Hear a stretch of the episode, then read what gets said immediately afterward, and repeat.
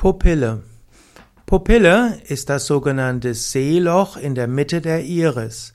Pupille ist die Eintrittsöffnung des Auges. Die Pupille ist die von der Regenbogenhaut umgebene natürliche Öffnung. Durch die Pupille kann das Licht in das Innere des Augen fallen.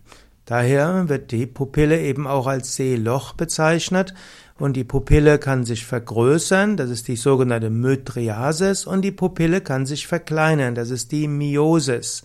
Und so kann der Lichteinfall auf die Netzhaut angepasst werden. Pupille kommt übrigens vom lateinischen pupilla und das heißt Püppchen. Und das hängt daran, das kommt daher, dass wenn man in das Auge des Gegenübers schaut, dann kann man sich selbst im Auge des Gegenübers vor schwarzem Hintergrund gespiegelt sehen. Man sieht sich also sehr klein.